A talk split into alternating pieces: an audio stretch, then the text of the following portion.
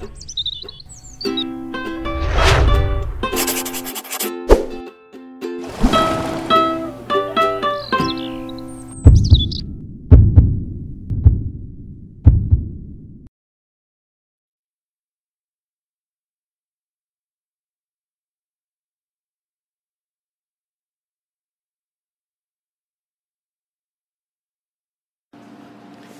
Boa noite a todos. Boa noite.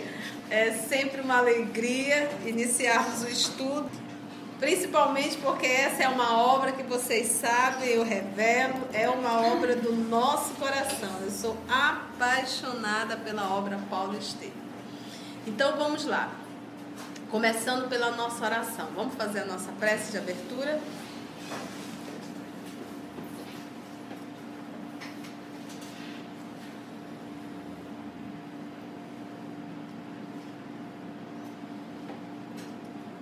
Senhor da vida,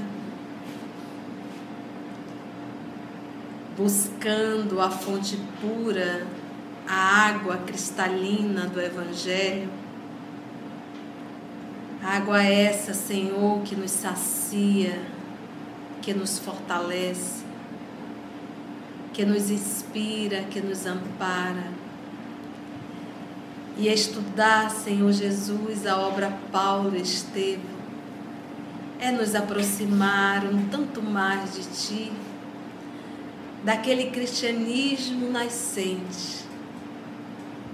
Rogamos, amor querido, que o Senhor possa nos inspirar, que o Senhor nos auxilie para que cada um de nós possamos mergulhar no passado distante podermos visualizar toda a história da obra, visualizando e sentindo, nos envolvendo emocionalmente com a vibração e a energia de Saulo, agora já o nosso Paulo, com a amorosidade, a perseverança e a amizade de Barnabé principalmente, Senhor Jesus, contigo, porque é o Senhor o maestro dessa grande orquestra. Muito obrigado, Senhor da vida, dos amigos espirituais que aqui se fazem presente, os teus mensageiros, possam, amor querido, nos conduzir na tua paz.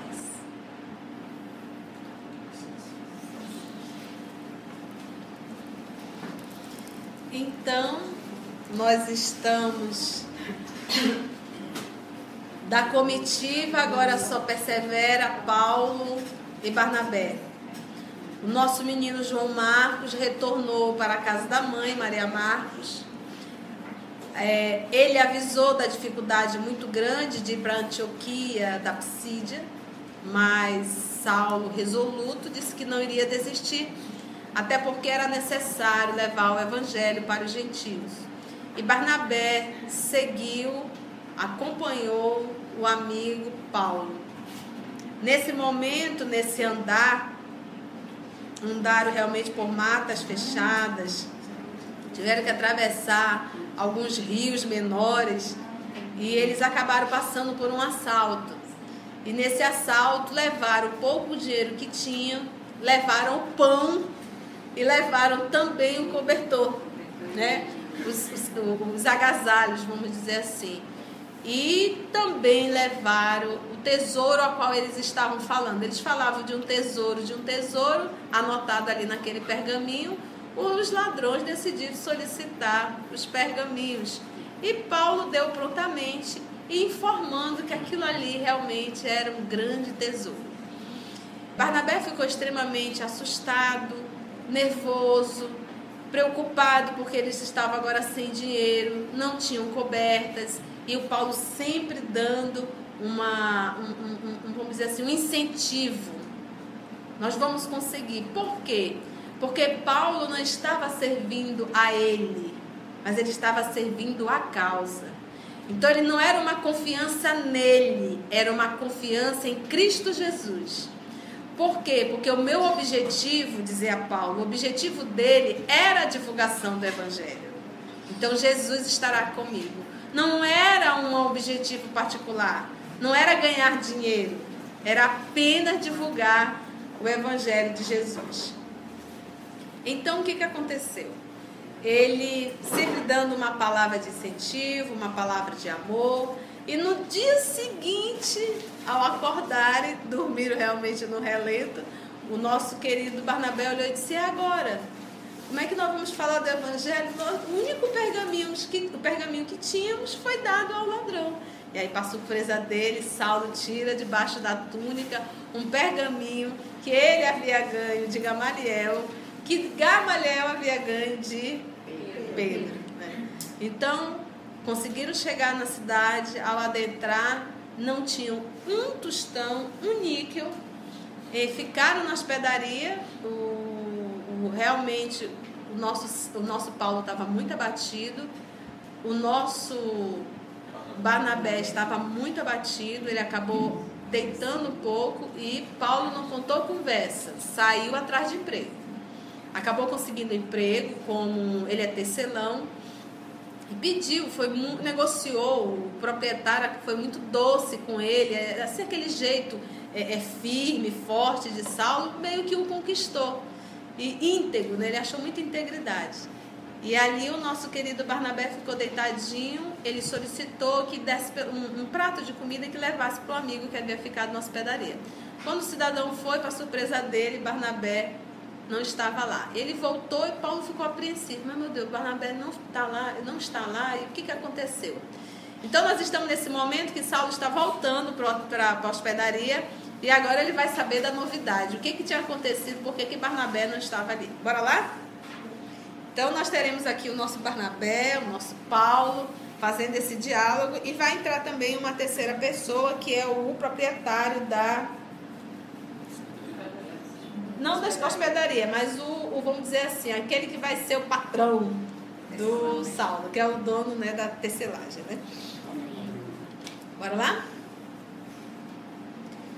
Só finalizando esse último que nós comentamos. No dia seguinte, quando Paulo regressou da oficina, teve de esperar o companheiro com alguma ansiedade. O mensageiro de Ibrahim, que levara a refeição de Barnabé, não o havia encontrado Após alguma inquietação, o ex-rabino abriu-lhe a porta com inexcedível surpresa. O discípulo de Pedro, que é quem? Barnabé, parecia extremamente abatido, mas profunda alegria lhe transbordava do olhar. Explicou que também ele conseguira trabalho remunerador. Empregara-se com um oleiro necessitado de operários para aproveitar o bom tempo. Abraçaram-se comovidos se houvesse alcançado o domínio do mundo com a fortuna fácil, não experimentariam tanta júbilo, né? tanta alegria.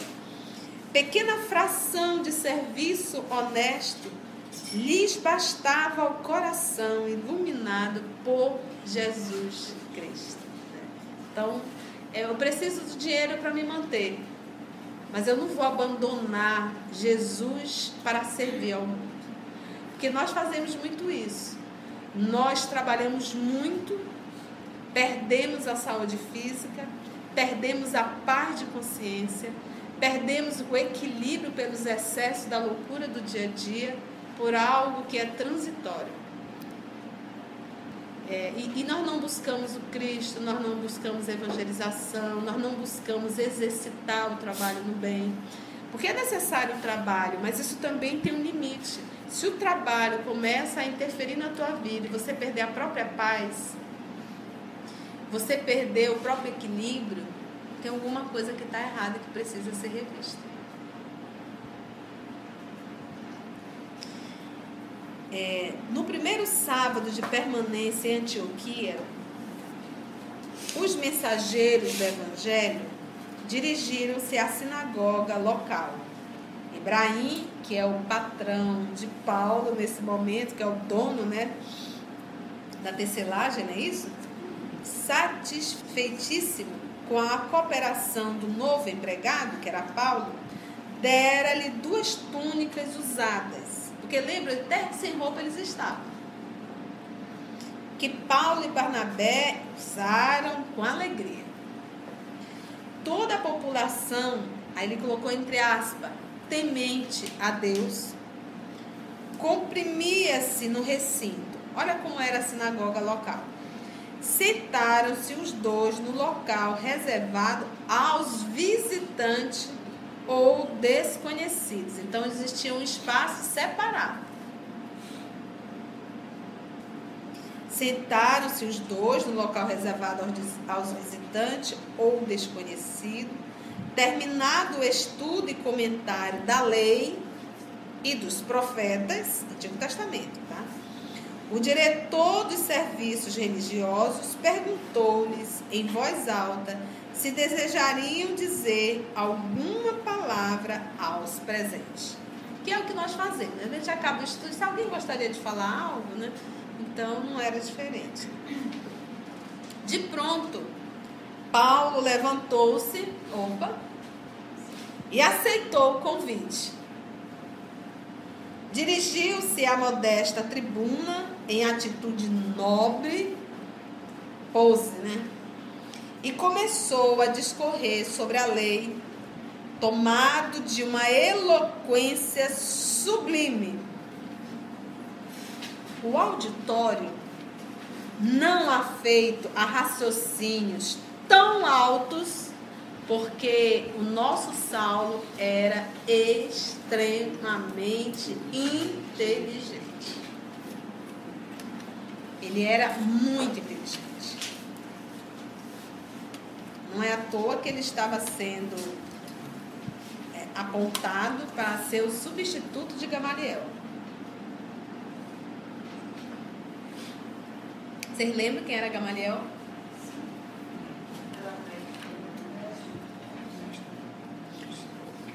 Não, não afeito a raciocínios tão altos, seguia-lhe a palavra fluente como se houvera encontrado um profeta autêntico a espalhar maravilhas.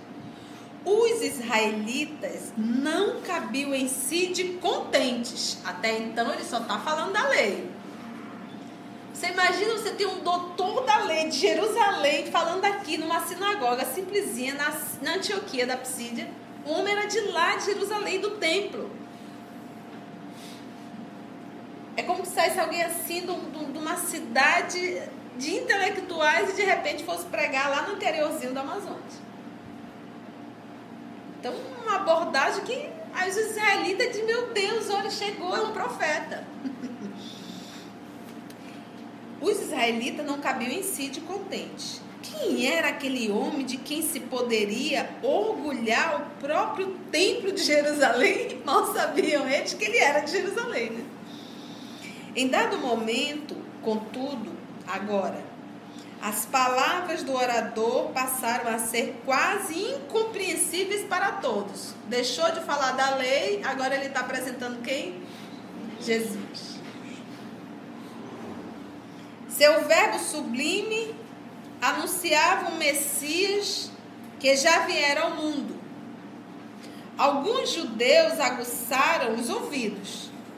Tratava-se do Cristo Jesus por intermédio de quem as criaturas deveriam esperar a graça e a verdade da salvação.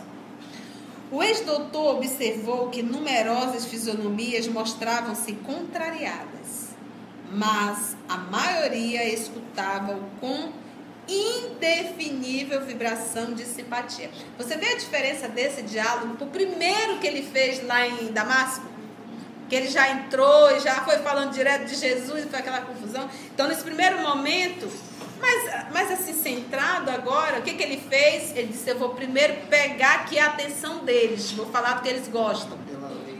Pela lei, a lei de Moisés, os profetas, para dizer quem eu sou. Para dizer que eu não sou um tolo, que eu conheço. Para quando eu for falar de Jesus, está pautado, olha, esse homem realmente entende, ele falou muito bem dos profetas e do Antigo Testamento. E ainda assim ele aceita esse Nazareno como Messias. Você está entendendo? Então era uma forma dele poder se apresentar com o seu discurso e agora ele poder apresentar Jesus. Diz, eu não sou um tolo, eu conheço a lei. E eu estou aqui garantindo que ele é o Messias que nós aguardávamos. Todo judeu aguardava.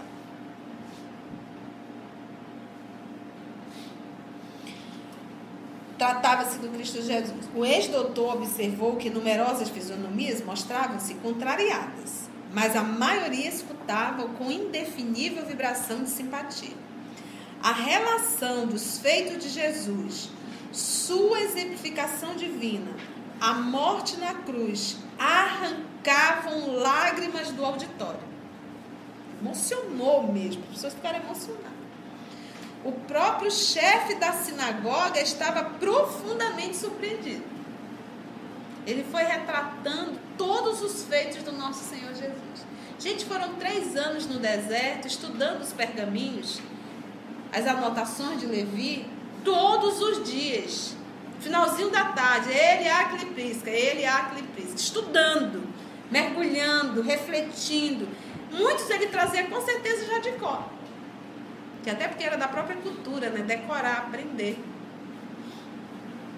Terminada a longa oração, e o Emmanuel coloca, longa oração, o novo missionário foi abraçado por grande número de assistentes. Ibrahim, que era o seu chefe, vamos dizer assim, que acabava de conhecê-lo sob novo aspecto, porque até então ele não conhecia, né? Só conhecia ali o profissional, tecelão cumprimentou radiante. Eustáquio, o oleiro, nós temos aqui um segundo personagem, que dera trabalho a Barnabé, aproximou-se para as saudações, altamente sensibilizado. Os descontentes, no entanto, que sempre os terá, nunca vai conseguir agradar a todos. E se você viver na vida querendo agradar a todos, você vai sofrer bastante por isso. Os descontentes, no entanto, não faltaram. O êxito de Paulo contrariou o espírito fariseu da Assembleia. Muito sabe, pouco vive. Vamos ver aqui como aconteceu? Então, na sinagoga tudo ok, ninguém cuspiu, ninguém bateu, não houve pedrada e ainda houve um apoio. No dia imediato, Antioquia de Psídia estava empolgada pelo assunto. A tenda de Ibrahim e a olaria de Eustáquio foram locais de grandes discussões e entendimento, que era onde estava Paulo e Barnabé. Paulo falou então das curas que se poderiam fazer em nome do Mestre. Uma velha tia do seu patrão foi curada de enfermidade persistente enfermidade estava ali há tempos, com a simples imposição das mãos e as preces ao Cristo. Dois filhinhos do oleiro restabeleceram-se com a intervenção de Barnabé. Os dois emissários do Evangelho ganharam logo muito conceito. Que era, até hoje mudou isso. Monta o centro espírita. O que é aquele centro espírita? Faz estudo da obra Paulo Estevam. Faz estudo do Evangelho segundo o Espiritismo. Tem estudo de livro dos Espíritos. Tá? Segundo centro, lotado, faz fila. O que, que tem ali? Ah, tem um médico que cura. Um cura o corpo, apenas, perecível. O outro liberta a alma, eterna. Mas nós preferimos sempre cuidar do corpo, que é o perecível. E detalhe, o corpo enfermo, ele já é um efeito. Que a causa da enfermidade é o espírito. Então, o espírito adoecido, eu nunca terei um corpo que sã. Porque o fato, o fato de eu estar com um corpo aparentemente saudável, isso não quer dizer que eu seja saudável. Porque há vários tipos de doenças que matam, que destroem, que contaminam. Principalmente as doenças morais. Bora lá? Então, a tenda de Ibrahim e a olaria foi só pessoas, né? Uma velha tia do seu patrão foi curada, os dois filhinhos do oleiro restabeleceram com a intervenção de Barnabé. Os dois emissários do evangelho ganharam logo muito conceito. A gente simples vinha solicitar-lhe orações, cópias dos ensinos de Jesus, porque não tinha máquina para tirar xerox, né? Então era na tinta. A gente simples, então, é, vinha solicitar orações, cópias dos ensinos de Jesus, enquanto muitos enfermos se restabeleciam. Se o bem estava crescendo, paralelo estava o quê? A animosidade. Contra eles também crescia. De parte dos mais altamente colocados na cidade. Iniciou-se um movimento contrário ao Cristo. Porque, meus irmãos, a gente lendo o livro O que é o Espiritismo, lendo obras póstumas, o Espírito de Verdade fala a Kardec que os maiores inimigos ele encontraria bem próximo dele, junto ao movimento espírita. Se eles querem destruir a causa, eles têm que estar dentro da causa para poder destruir. Então, às vezes, tem trabalhos grandiosos que o próprio irmão espírita destrói o trabalho do outro, sendo usado, porque estão inseridos nesse meio, nesse movimento. No caso aqui, eram realmente o quê? Os inimigos do Evangelho, encarnado e desencarnado, atuando sobre eles para que pudessem o quê? Destruir destruiu o trabalho realmente da implantação do evangelho. E até hoje.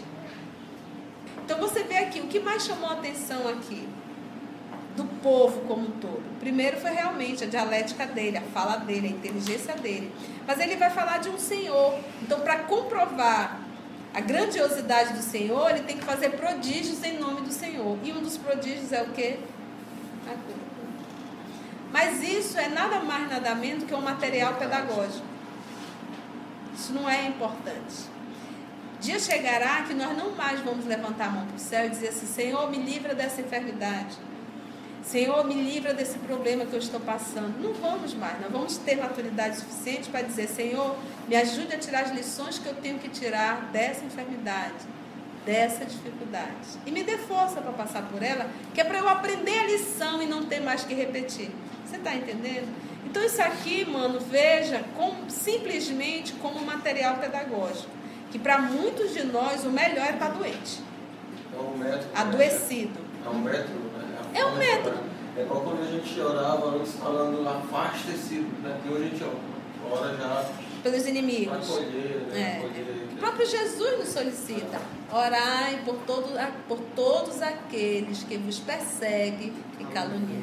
Ele não manda a gente pedir para afastar. Então aqui começa a ação das trevas. Mas por quê? Tem campo, tem terreno para que eles possam plantar essa discórdia.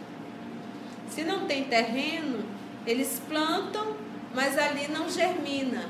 Porque o teu terreno não está apropriado para receber aquela intriga e germinar. E, gente, eles são tão sutis, a gente sempre fala isso. Por isso que nós temos que vigiar muito ó, o nosso pensamento. Se você começa a trabalhar o pensamento, você já nem fala mais. Da parte dos mais altamente colocados na cidade. Iniciou-se o movimento contrário ao Cristo. Começou, gente. Não obstante a continuidade das pregações de Paulo, aumentava entre os israelitas poderosos a perseguição, o apodo, a zombaria e a ironia. Os mensageiros da Boa Nova, entretanto, não desanimaram. Confortados pelos mais sinceros, fundaram a igreja na casa de Ibrahim. Olha lá, justamente onde ele foi. Exatamente. Casa Quando... igreja, reunião. É, sim, sim, igreja reunião. Igreja aqui, congregação, tá? Não é o tempo. Hoje, igreja é tempo. Confortados pelos mais sinceros, perdão, os israelitas então poderão, os mensageiros da boa nova, entretanto, não desanimaram. Confortados pelos mais sinceros, fundaram a igreja na casa de Ibrahim. Quando tudo ia bem, eis que o ex-rabino, ainda em consequência das vicissitudes experimentadas na travessia dos pântanos da Panfilha, ele cai gravemente enfermo. É uma lei natural. O corpo passou por situações complicadas, atravessando em pântanos, dormindo ao relento, alimentação não muito boa. Então faz parte aí o que? Enfermar o corpo. E aí eu vou me revoltar e dizer, poxa Jesus, imagina Paulo, eu estou aqui pregando o teu evangelho, fazendo o maior esforço, tu me manda uma, uma situação dessa, então é outro ponto. Não existe protecionismo na lei. Se eu tiver que passar pela enfermidade, eu vou passar. E isso até me fortalece. Porque uma coisa é eu adorar a Deus, ser fiel a Deus, quando tudo está muito bem. Outra coisa é eu perseverar na fidelidade quando a vida me coloca em situações que eu não queira passar. Preocupando a todos os irmãos. Durante um mês, gente, foram 30 dias. Esteve sob a influência maligna influência maligna de uma febre devoradora. Então ele também sofreu um ataque de ordem espiritual. Quem é que é a cabeça disso aqui? Olha, aquele ali, ó. Ah, aquele ali? Peraí, tá tendo uma predisposição orgânica? Vamos lá. E o Papai do Céu deixa para fortalecer o seu discípulo. Que detalhe ele colocou aqui, hein? Influência maligna de uma febre devoradora. Barnabé e os novos amigos foram inexcedíveis em cuidados. Todo o amparo, toda a assistência ao nosso querido irmão Paulo.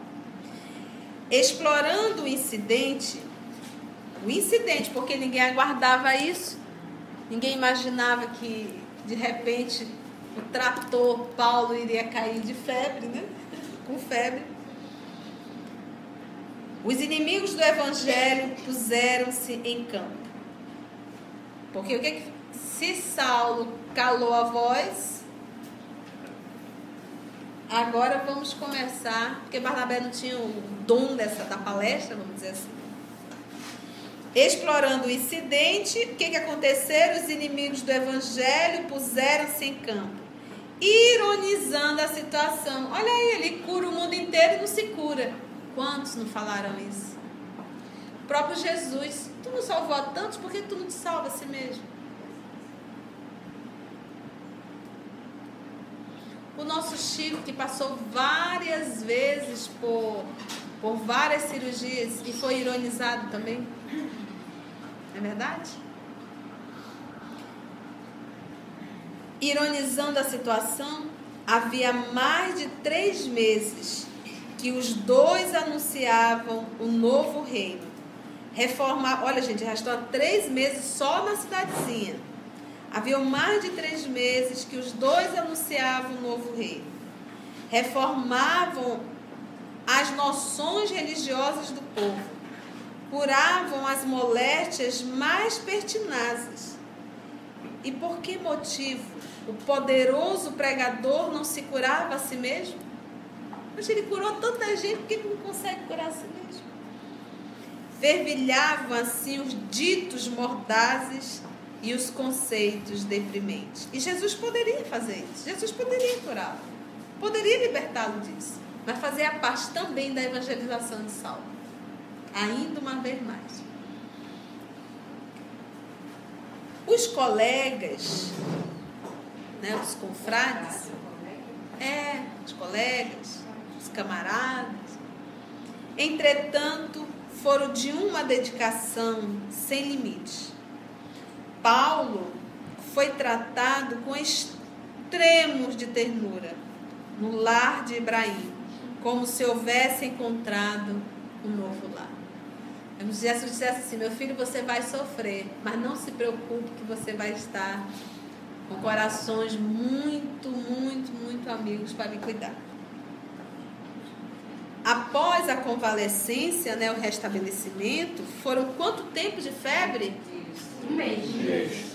E foi uma ação o quê? Maligna. Maligna. Após a convalescença, o desassombrado tecelão, aquele desassombrado é sem temor, sem medo. Ele não conta conversa. Voltou mais alvissareiro. É como se fosse assim. É uma palavra árabe, tá? Que anuncia, né? Que dá notícias, que dá é a boa nova. É. Que anuncia É o que dá ou boa nova. prenuncia acontecimento feliz. Então, o nosso querido Paulo voltou aí mais, mais forte do que nunca. Voltou mais alvissareiro, né? A pregação das verdades novas, trazendo as novidades e vamos embora, trazendo as notícias.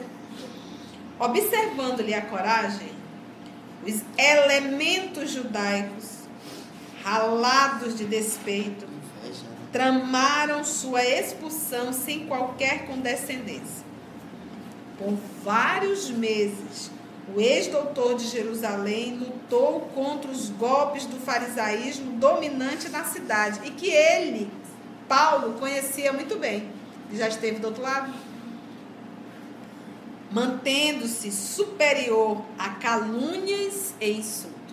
Sofreu calúnias, sofreu insultos, mas destemido. Mas, quando revelava seu poder de resolução e firmeza de ânimo, eis que os israelitas descontentes ameaçaram Ibraim e Eustáquio, que era quem estava o quê? Acolhendo ambos. Com a supressão de regalias, né, de cortar né, as regalias e até banimento banir tanto Eustáquio quanto Ibrahim. Os dois antigos habitantes de Antioquia de Psídia eram acusados como partidários da revolução e da desordem. Altamente comovidos, receberam a notificação de que somente a retirada de Paulo e Barnabé poderia salvá-los do cárcere, inclusive da flagelação e o levar chicotadas. Os missionários de Jesus consideram a penosa situação dos amigos e resolvem partir. Não por eles, mas pelos amigos. Que poderia acontecer? Ibrahim tem os olhos rasos de lágrima. Eustáquio não consegue esconder o abatimento. Ante as interrogações de Barnabé, o ex-rabino expõe o plano das atividades futuras. Demandariam Icônio, que é uma outra cidade, na região da Frígia, tá, gente? A mais ou menos 128 quilômetros, tá? Eles vão. Expõe o plano. Então, vamos lá. Ante as interrogações de Barnabé, o ex-rabino expõe o plano das atividades futuras. O que, que ele ia fazer? Eles iam se dirigir a Icônio, Daí começou todo nossa, nossa nosso passeio, né? Pregariam ali as verdades de Deus. O discípulo de Simão Pedro, nosso querido Barnabé, aprova sem hesitar. Você vê que a personalidade de, de, de Barnabé é muito o quê? A personalidade dele, ele não vai contra. Ele é aquele que está sempre de, é, é, é, de forma, como que eu posso dizer? Sempre ali concordando, sempre. Conciliador. Essa é a. Sempre fazendo essa, essa- esse lado conciliador, né? Paulo na obra do maestro. Né? Na obra o maestro. Porque esse é um relacionamento. Um relacionamento de trabalho em nome do Senhor. Se pegar duas personalidades masculinas, você dá uma confusão, porque de repente Paulo ia dizer, nós vamos para Icônio. Aí entraria o Barnabé, não, eu não acho uma boa, nós vamos para o lugar tal. Então vai para lá, eu vou para cá. Teria, né? Então realmente é essa, essa coisa da alma meio feminina, que é uma das características, né? Pregariam ali as verdades de Deus. O discípulo então de Simão Pedro aprova sem hesitar. Reunindo os irmãos em noite memorável, para quantos lhe viveram as profundas emoções, os mensageiros da Boa Nova se despedem. Por mais de oito meses haviam ensinado o Evangelho. Oito meses. Em que ano nós estamos, gente? Vocês têm noção? Então nós já estamos aqui em 46. A probabilidade, se não for no iníciozinho, talvez no meado de 46 já. Entendeu? Ele passa a ensinar como, Como Paulo. Uhum. Então, aqui foi praticamente um ano. Foram oito meses de trabalho. Dentro dessa cidade, fora o tempo que eles passaram o quê? Fazendo essa, essa, essa caminhada, vamos dizer assim, até a cidade. Ok? Então vamos colocar aí que nós estamos aproximadamente em- no ano de 46. Aí você anota, grifa, a gente anota aqui. Anota, grifa, que é pra gente não, não realmente nos perdermos, tá bom? Por mais de oito meses haviam ensinado o Evangelho. Então, praticamente um ano nessa cidade falando de Jesus. Alguma coisa deve ter ficado, né, gente? Tanto é que fundou uma igreja. Afrontaram zombarias, apodos, que também não deixa de ser uma zombaria. Vaias, né? Haviam conhecido provações bem amargas, então não foi fácil o trabalho aí. Mas eles estavam trabalhando por uma causa espiritual. As nossas encrencas, as nossas lutas são por bens materiais, perecíveis. A causa deles era imortal. Não havia cansaço. Seus labores estavam sendo premiados pelo mundo com o banimento tudo que eles fizeram, o brinde era o quê? Banimento. Como se eles fossem criminosos comuns. Mas a igreja do Cristo estava fundada. Paulo falou nisso, quase com orgulho. Não obstante as lágrimas que lhe ro- rolavam dos olhos. Ali criou afeições, né? Os novos discípulos do Mestre não deveriam estranhar as incompreensões do mundo, mesmo porque o próprio Salvador não escapara à cruz da ignomínia, né, da desonra, acrescentando que a palavra cristão significava seguidor do Cristo. Então, se o Cristo teve os seus apodos, né, por que, que nós, na condição de seguidor, não teremos? E essas encrencas que nós passamos aqui, isso não é, ainda não são sacrifícios em nome da causa. Ainda quase sempre são interesses materiais nossos. Paulo falou nisso quase com orgulho. Os novos discípulos do Mestre não deveriam estranhar as incompreensões, né? Porque Jesus aceitou a cruz. E ele disse que cristão significava seguidor do Cristo. Para descobrir e conhecer as sublimidades do reino de Deus, era preciso, irmãos, fala aí. Trabalhar, sofrer sem descanso. A palavrinha final, Sem descanso.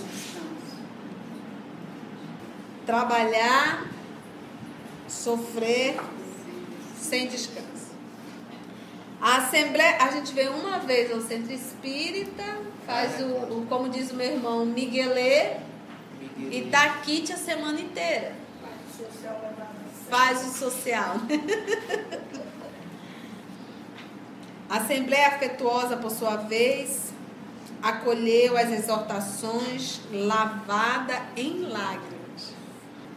Na manhã imediata, munidos de uma carta de recomendação de Eustáquio e carregando vasta provisão de pequeninas lembranças dos companheiros de fé, puseram-se a, cami a caminho intrépidos, né, corajosos e felizes.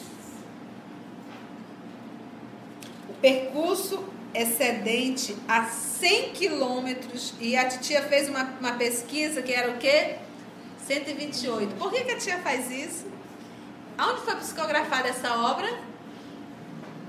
Pedro Leopoldo. Em que ano? 1900 e... Vai ver a cola no teu livro. 946. Veja aí, confere. 41. 41. 1941. E a informação aqui é exata, falando da distância de uma cidade para outra. A titia vai pesquisar com qual objetivo? Para saber se a Emmanuel está errada? Não tenho a mínima dúvida que ele não errou. Mas é para que nós pudéssemos ver o que, que é uma obra mediúnica psicografada por o médium. Ele diz a cidade, diz inclusive a distância entre uma e outra. E não são cidades atuais. E nem tinha uma internet, um Google que tu ia chegar lá e jogar. E, e, e quem conhece Pedro Leopoldo sabe, é um ovo. Imagina isso em 1940. O que, que é isso aqui? Fidelidade mediúnica. Então, Emmanuel coloca aqui.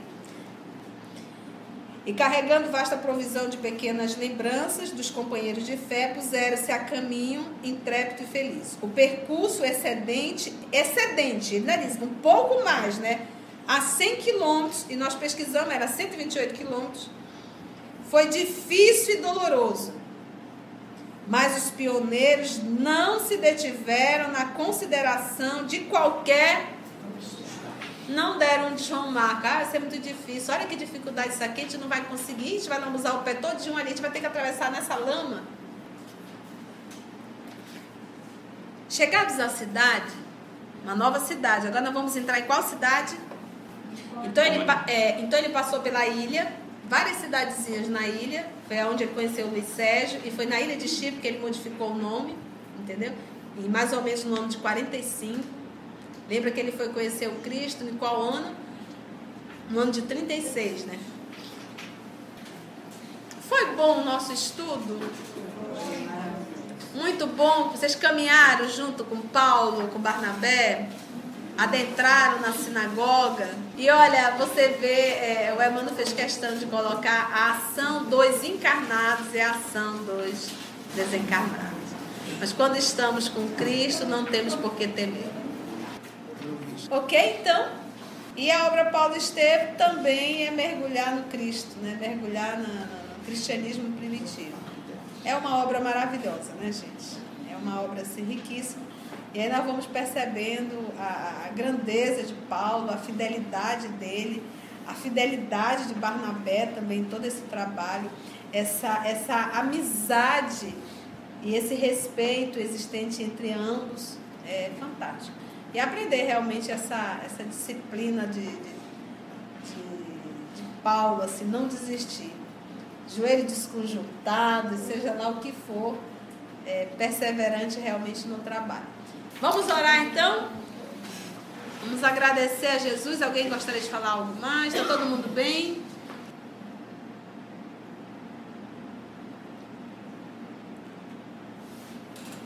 Senhor da vida, Hoje, em nosso estudo da obra Paulo Estevão,